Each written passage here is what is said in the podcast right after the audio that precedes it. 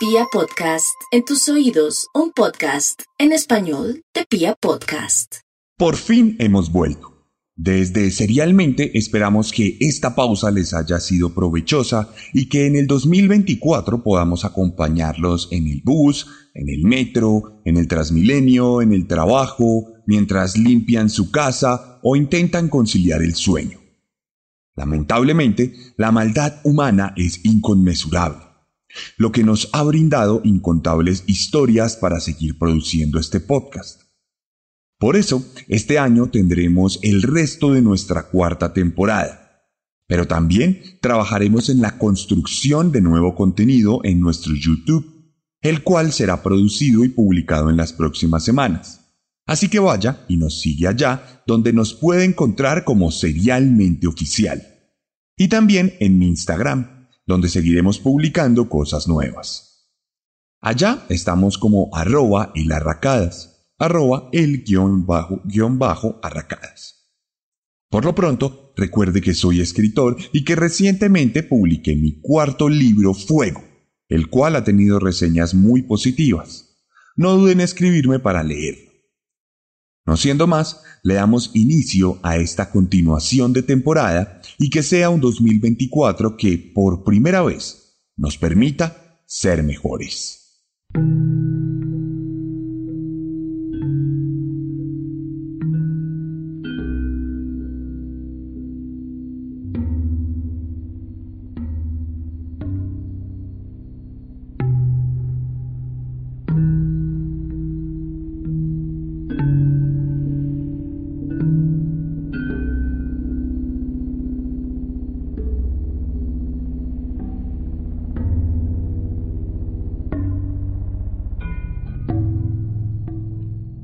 Jacinto Benavente, dramaturgo, director y guionista español, dijo alguna vez que en cada niño nacía la humanidad.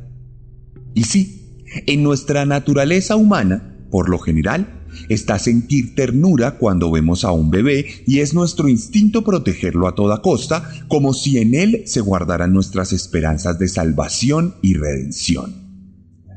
Cuando hablamos de niños, hablamos del futuro, de lo puro y de lo inocente. No concebimos de ninguna manera que el mal venga sembrado en sus pequeñas almas y todos convenimos, de forma unánime, que es cuando el individuo crece que adquiere comportamientos reprochables o que sucumbe a las tentaciones propias de los adultos que, por el contrario, suelen ser auténticos demonios. En los niños vemos al ser humano en su manifestación más pura y bondadosa. En los niños vemos la posibilidad de resarcir todos los errores que hemos cometido como sociedad. Y en ellos vemos también la posibilidad de que nuestro país tenga un mejor futuro. Pero ¿qué pasa cuando las tinieblas se ciernen sobre nuestro bien más preciado? ¿Qué pasa cuando los monstruos que protagonizan nuestras historias fijan su mirada en la presa más pura y vulnerable?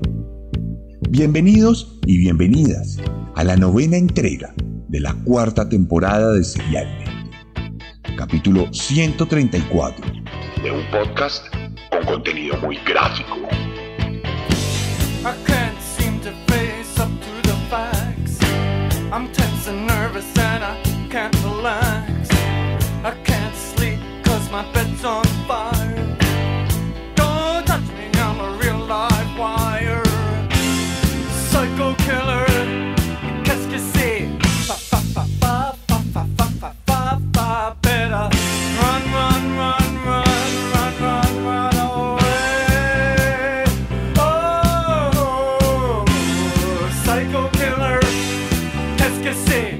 Venimos con un episodio completamente desgarrador y brutal. Puede que hoy seamos un poco más violentos de lo normal. Puede que recibamos advertencias de censura. Para iniciar este 2024 les voy a contar la historia de un monstruo miserable que aterrorizó a todo un rey. Hoy les voy a hablar de lo sádico, lo grotesco y lo inadmisible, porque nunca está de más recordar lo malos que podemos ser. Hoy les voy a contar la historia de Robert Black. en la apestoso.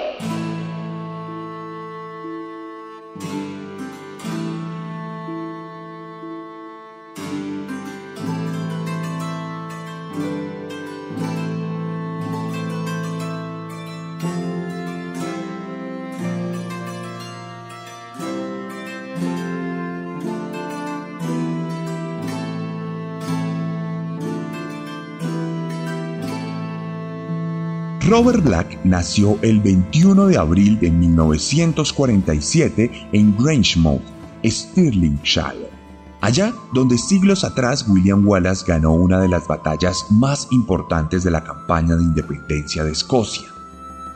Hijo de Jesse Hunter Black y un padre que nunca respondió por su retoño, su madre lo dio en adopción antes de emigrar, por lo que nunca tuvo la oportunidad de crecer en familia.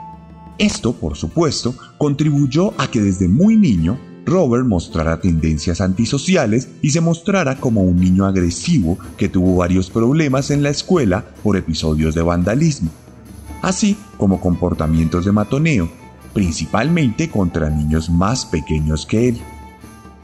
Adicionalmente, el pequeño Robert jamás tuvo cuidado de su propia higiene, por lo que andaba por ahí con la ropa sucia y no se bañaba, lo que le acarreó el apodo de El Apestoso, el cual se quedaría con él hasta el final de sus días. Cuando apenas tenía cinco años, Black tuvo lo que definiríamos como su evento canónico.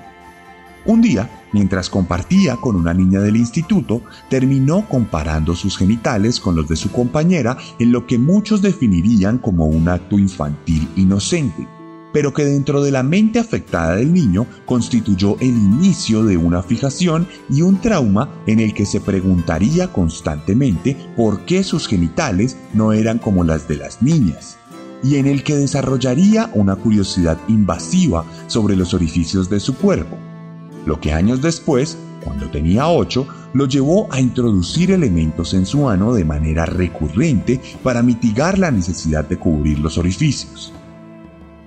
Por supuesto, en un niño con una infancia ideal y normal, entre comillas, esto se hubiera podido tratar mediante un acompañamiento constante por parte de los padres y de profesionales psiquiátricos. No obstante, en la soledad en la que vivía nuestro protagonista, estas fijaciones no hicieron más que desarrollarse de forma descontrolada hasta que tres años después, en 1958, y cuando tenía apenas 11 años, Robert cometería su primer asalto sexual cuando raptó a una niña más pequeña y la llevó a un baño público donde sació su curiosidad que le aquejaba y tapó los orificios de ella con sus propias manos. Para estas épocas de su vida, el pequeño Robert vivía en hogares de paso donde era enviado por el orfanato donde residía.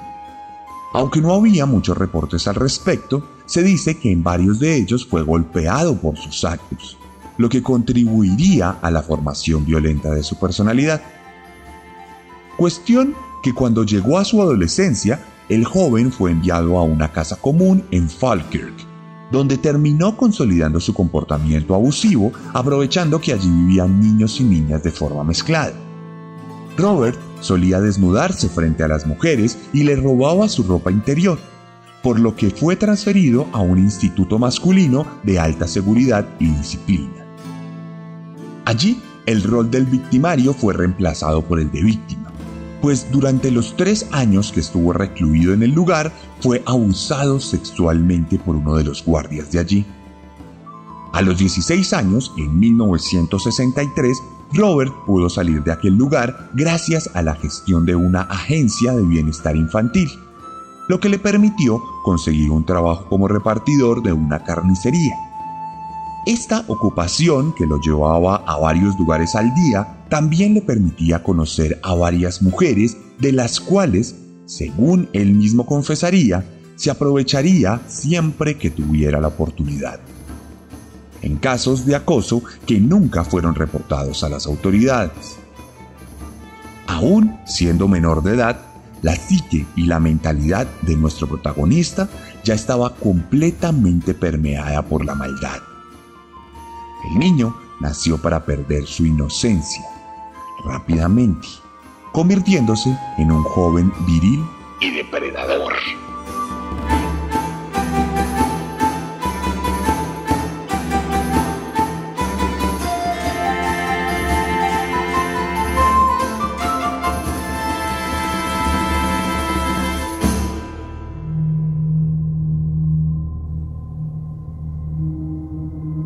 Todavía con 16 años, pero con la mentalidad malévola de un adulto completamente desarrollado, Robert ubicó a una niña de 7 años que estaba jugando sola en un parque de Falkirk, por lo que la abordó para manipularla y llevarla a un refugio antiaéreo abandonado donde supuestamente le iba a mostrar unos gatitos bebés.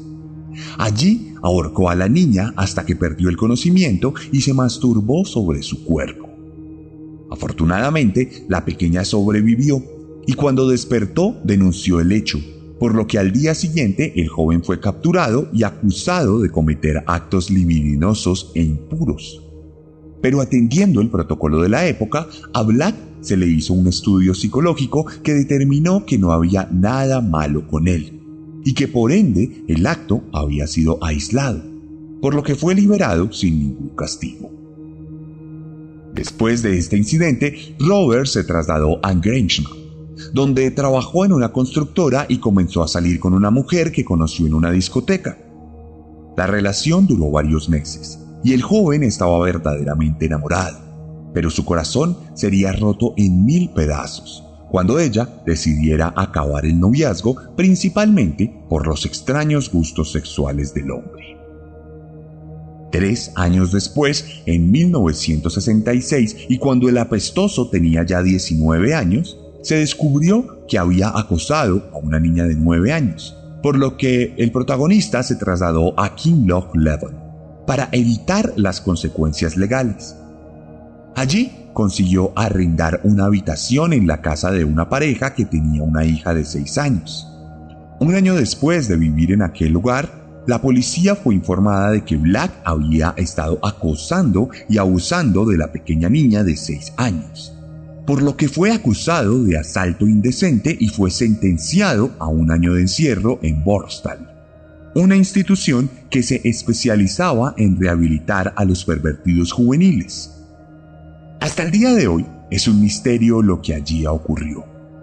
Aunque Black habló en repetidas ocasiones de toda su vida, siempre mantuvo silencio sobre los tratamientos que recibió en Borstad, por lo que no sabemos si fue torturado o humillado de alguna manera. Lo que sí podemos afirmar es que la construcción del monstruo fue completamente finalizada dentro de las paredes de aquel instituto. Tras ser liberado de Borstal en 1968, Robert Black se trasladó a Londres donde se ganó la vida con diversos trabajos de bajo perfil, entre los que destacó el de salvavidas de una piscina, de donde fue despedido por acosar a una pequeña niña sin que se levantaran cargos.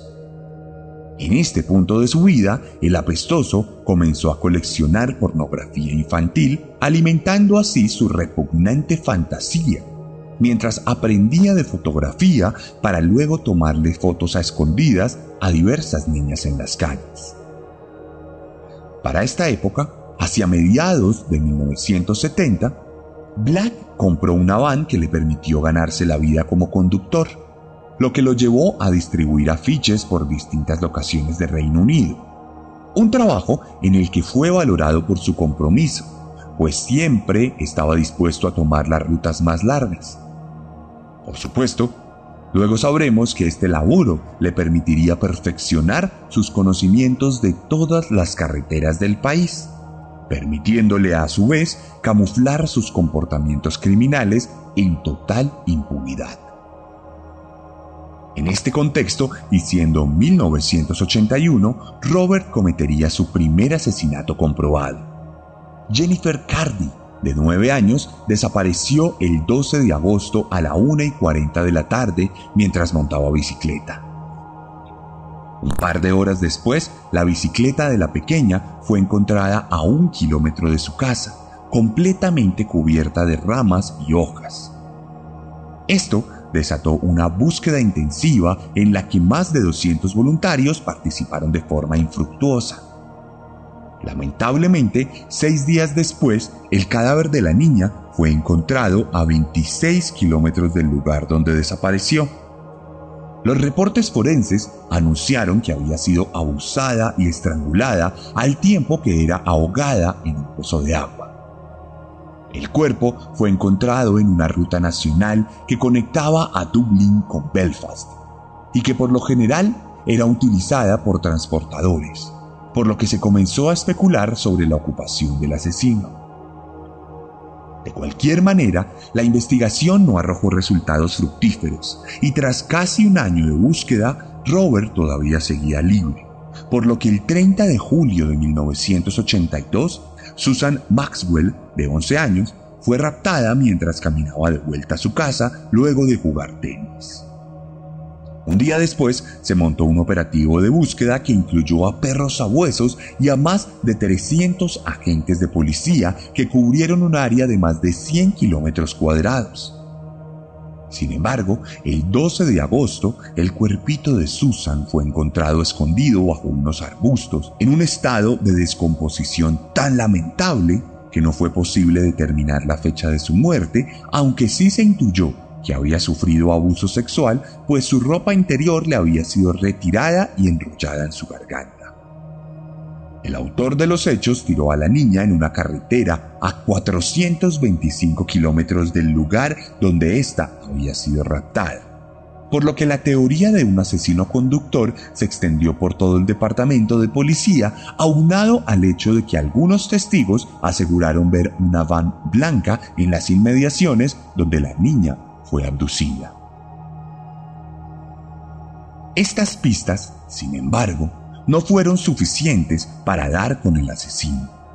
Y nuevamente, un año después, el 8 de julio de 1983, la pequeña Caroline Hawk, de apenas 5 años, sería secuestrada en los suburbios de Edimburgo mientras jugaba solitaria.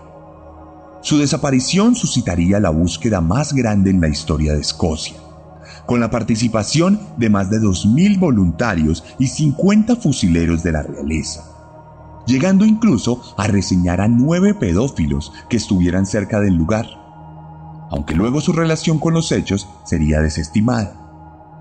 Para este momento, Jennifer Booth, una adolescente de 14 años, aseguró que vio a la pequeña Caroline en compañía de un hombre intimidante que la llevó de la mano y le invitó a montar en un carrusel antes de montarla en su van blanca. El 18 de julio, 10 días después, el cuerpo de Caroline fue encontrado desnudo a 500 kilómetros de Edimburgo. En este caso, tampoco se pudo determinar la causa de muerte de la niña, debido a su estado alto de descomposición aunque los forenses aseguraron que la víctima llevaba varios días allí, pues los insectos habían comenzado a consumirla hacía bastante tiempo. Este caso generó una indignación nacional, al punto de que se realizó y transmitió un documental que recreó la desaparición de forma detallada, poniendo en la mira de la opinión pública el actuar de nuestro protagonista. Esto, por supuesto, marcaría el inicio del fin del apestoso.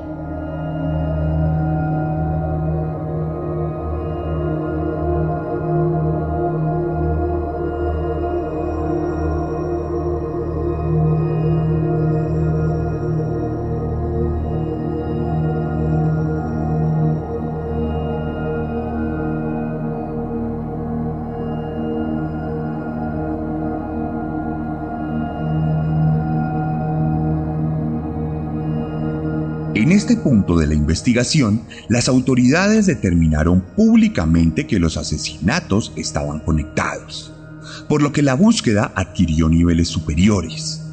El psicópata fue perfilado de forma pública, determinando que se trataba de un conductor o de un representante de ventas que viajaba de manera constante.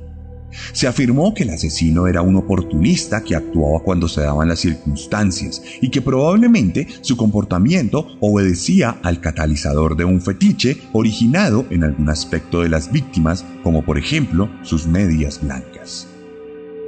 Inicialmente, las autoridades dedicaron gran parte de sus esfuerzos en interrogar a los conductores de las empresas que cubrían las rutas donde ocurrieron los hechos. Pero esto no arrojó ningún resultado importante. Pasarían los años y aunque el caso no había sido archivado, tampoco se había logrado ningún avance considerable. Por eso, el 26 de marzo de 1986, Sarah Harper desapareció en la ciudad de Leeds luego de que fue a comprar un trozo de pan a menos de 100 metros de su casa.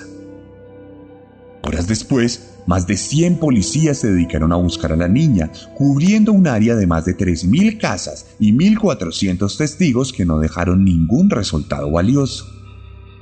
Nuevamente, lo único que se supo es que la niña había sido raptada en una van. La policía organizó una rueda de prensa con la familia de Sara, en la que la madre se dirigió al asesino y le pidió que le devolviera a su hija, así fuera muerta. El 19 de abril, el cadáver de Sara fue encontrado flotando en el río Trent, a 115 kilómetros de donde fue secuestrada. La autopsia reveló que había sido asesinada ocho horas después de su abducción, luego de haber sido golpeada hasta la inconsciencia y arrojada al río ya mencionado donde se ahogó.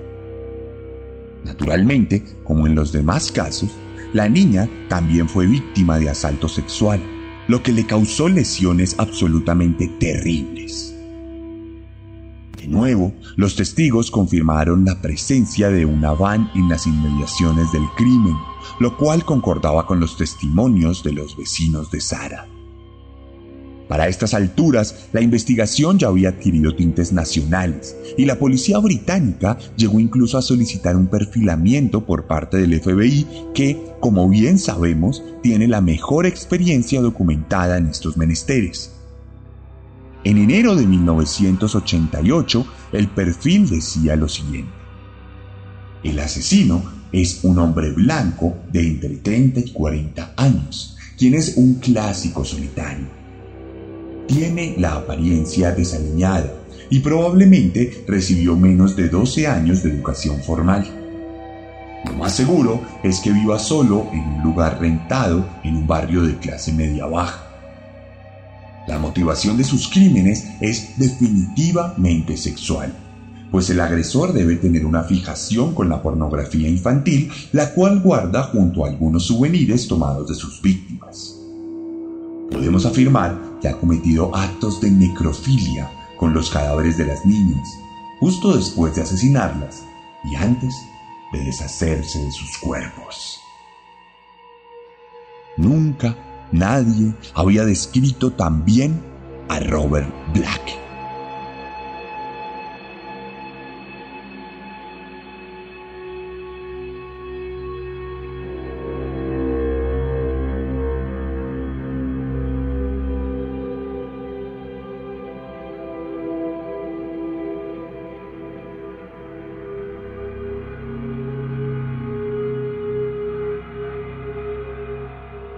El 23 de abril de 1988, una adolescente iba a ser raptada por un desconocido, pero logró salvarse por suerte.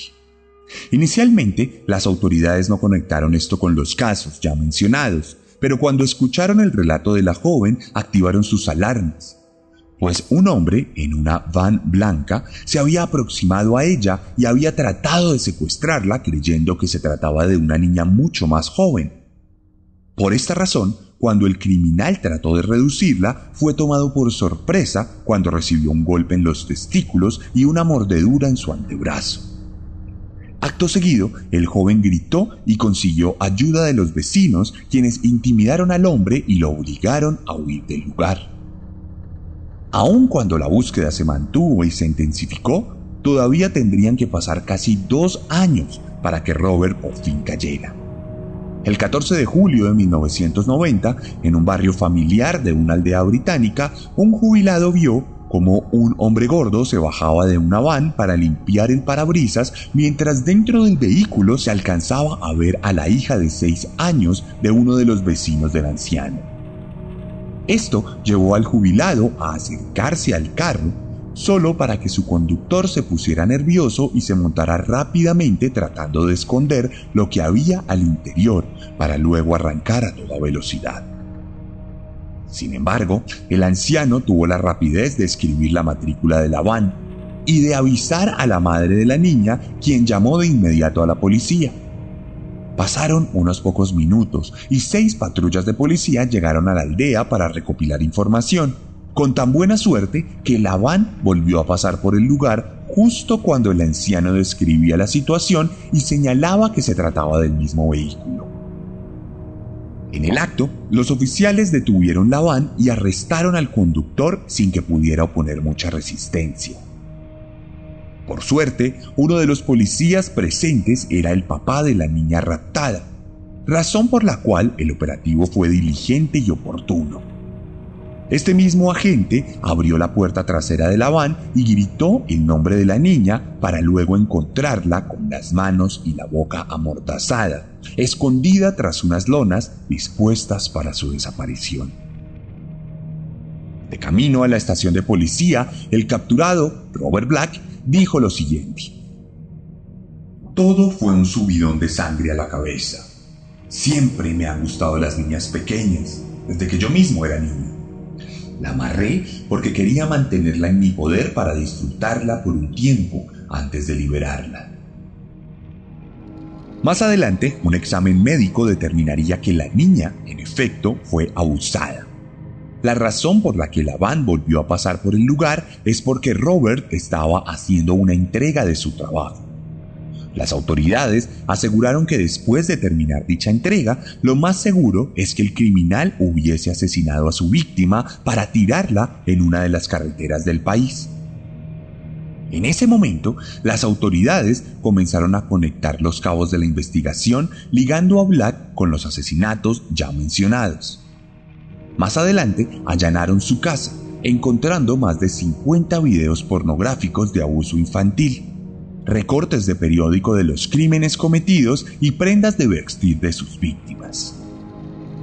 Esto fue más que suficiente para montar un juicio contra él el 10 de agosto de 1990, en el cual se determinaría una condena de cadena perpetua, pues era considerado un criminal altamente peligroso para la sociedad sin posibilidad de rehabilitarse.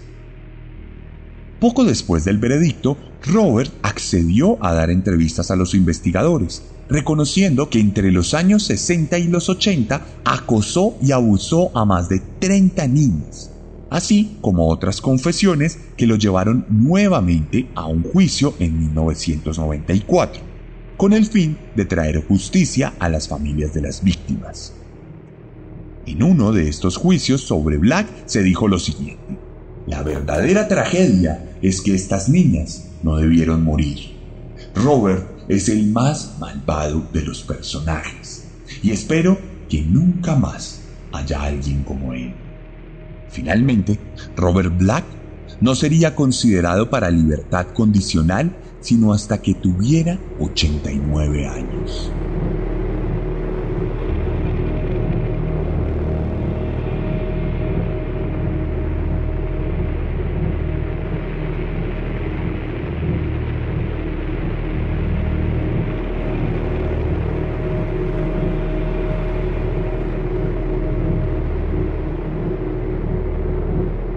Búsqueda y persecución de Robert Black fue catalogada como la más costosa en la historia de Reino Unido, por cuenta de un caso de asesinato, costándole al gobierno un total de 12 millones de libras esterlinas.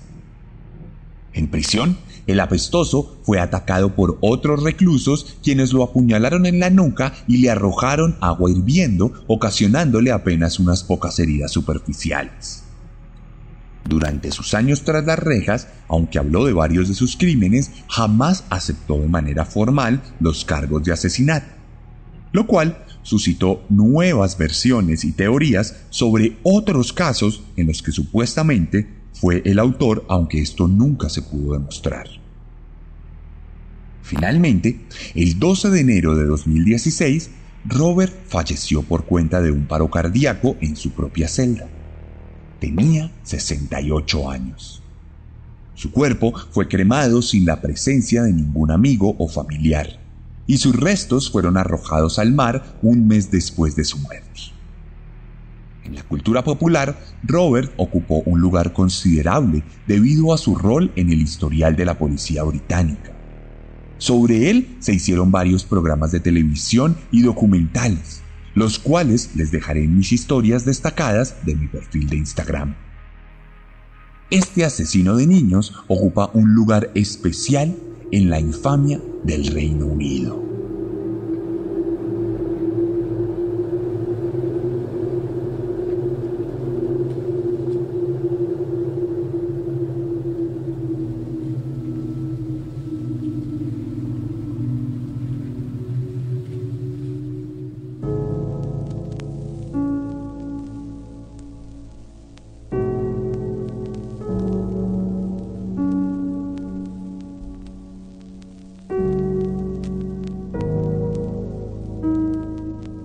Empezamos este capítulo hablando de la pureza de los niños, de la magia de la infancia y de la inocencia de aquellos quienes llenan nuestra vida con su luz. ¿Les pareció terrible la historia de un hombre que acechaba a pequeñas, las raptaba y les quitaba la vida? En efecto, es aterrador. Durante poco más de 10 años, Robert Black se cobró la vida de cuatro infantes de manera comprobada y por eso será recordado con odio y con desprecio. Y ya que estamos hablando de asesinos de niños, no podía terminar este capítulo e iniciar este año sin recordarles que allí afuera, al otro lado del mundo, existe un infanticida mucho más putrefacto y sangriento que el mismísimo Robert Black. Este episodio de Serialmente ha durado alrededor de 40 minutos hasta este momento. Según la ONU, cada 10 minutos un niño palestino es asesinado por Israel en Gaza. Es decir, que mientras usted ha escuchado este capítulo, han muerto la misma cantidad de niños palestinos a manos de Israel que los que murieron a manos de Robert Black durante toda su carrera criminal. Hace unos meses empecé esta temporada condenando el ataque de Hamas a la población civil de Israel y señalando los posteriores y comprobados crímenes del Estado sionista sobre la población civil de Gaza. Posteriormente, los mismos medios de comunicación israelíes han denunciado de forma sistemática que buena parte de los civiles muertos al sur de su país cayeron por cuenta del mismo ejército que debía protegerlos y que decidió ejecutarlos para dar de baja a los milicianos de Hamas. Recuerdo que, por aquel entonces, hace apenas tres meses y medio, les hablaba de unos 5.000 muertos civiles en la franja de Gaza.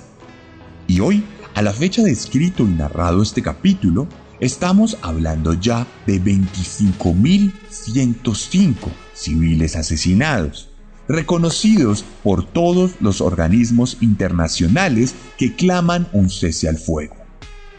Se estima que más de 11.000 niños han sido asesinados por Israel desde el 7 de octubre, lo que es una cifra que no se puede comparar con ningún otro conflicto mundial en las últimas décadas. Quienes me siguen saben que he publicado constantemente en favor de la libertad de Palestina, lo que me ha traído a uno que otro cómplice del genocidio que ha celebrado el asesinato de estos civiles y que me ha acusado de ser parte de Hamas. Me ha alegrado poder identificar a estas personas para bloquearlas, porque lo último que quiero es que mi contenido sea visto o escuchado por personas que, como los mismos portavoces de Israel, lo han dicho públicamente, consideran legítimo el asesinato de civiles inocentes, el desplazamiento de cientos de miles de personas, la limpieza étnica de todo un pueblo y la violación sistemática de cualquier convención de guerra y de derechos humanos. En 108 días de genocidio, Israel ha destruido más de 30 hospitales en Gaza, ha demolido todas las universidades y colegios de la región, ha sometido a toda la población a la inanición, impidiendo cualquier ayuda humanitaria estructurada, ha robado órganos de los cadáveres palestinos y ha secuestrado a miles de personas inocentes en Cisjordania y en Gaza. Frente a la monstruosidad militar y criminal de un Estado genocida, no nos queda más que seguir levantando la voz como lo hemos venido haciendo durante semanas. Millones de personas se congregan en las plazas del mundo para mostrar su voz de apoyo a Palestina. Israel vuelve a ser retratado como la entidad criminal que es, e incluso ha sido llevado a la Corte Internacional de Justicia donde el mundo, sus gobiernos, pudo constatar su naturaleza criminal que solo lo equipara a países como la Alemania nazi, la Serbia de Milosevic o la Ruanda de los Hutus. Jacinto Benavente decía que en cada niño nacía la humanidad. Así que creo que es pertinente afirmar que en cada niño palestino que muere, Israel está asesinando a nuestra humanidad. Aquella humanidad que quiere ser callada por el establecimiento que se niega a reportar lo que pasa en Gaza, que acusa de antisemitismo a todo aquel que esté en contra del genocidio y que busca invisibilizar el clamor de libertad y de paz que respiramos en las plazas del mundo. Por ellos y por todos los mártires, no permitamos que nuestra humanidad siga siendo extinguida en Palestina. No permitamos que Israel siga clamando que siempre podemos ser peores.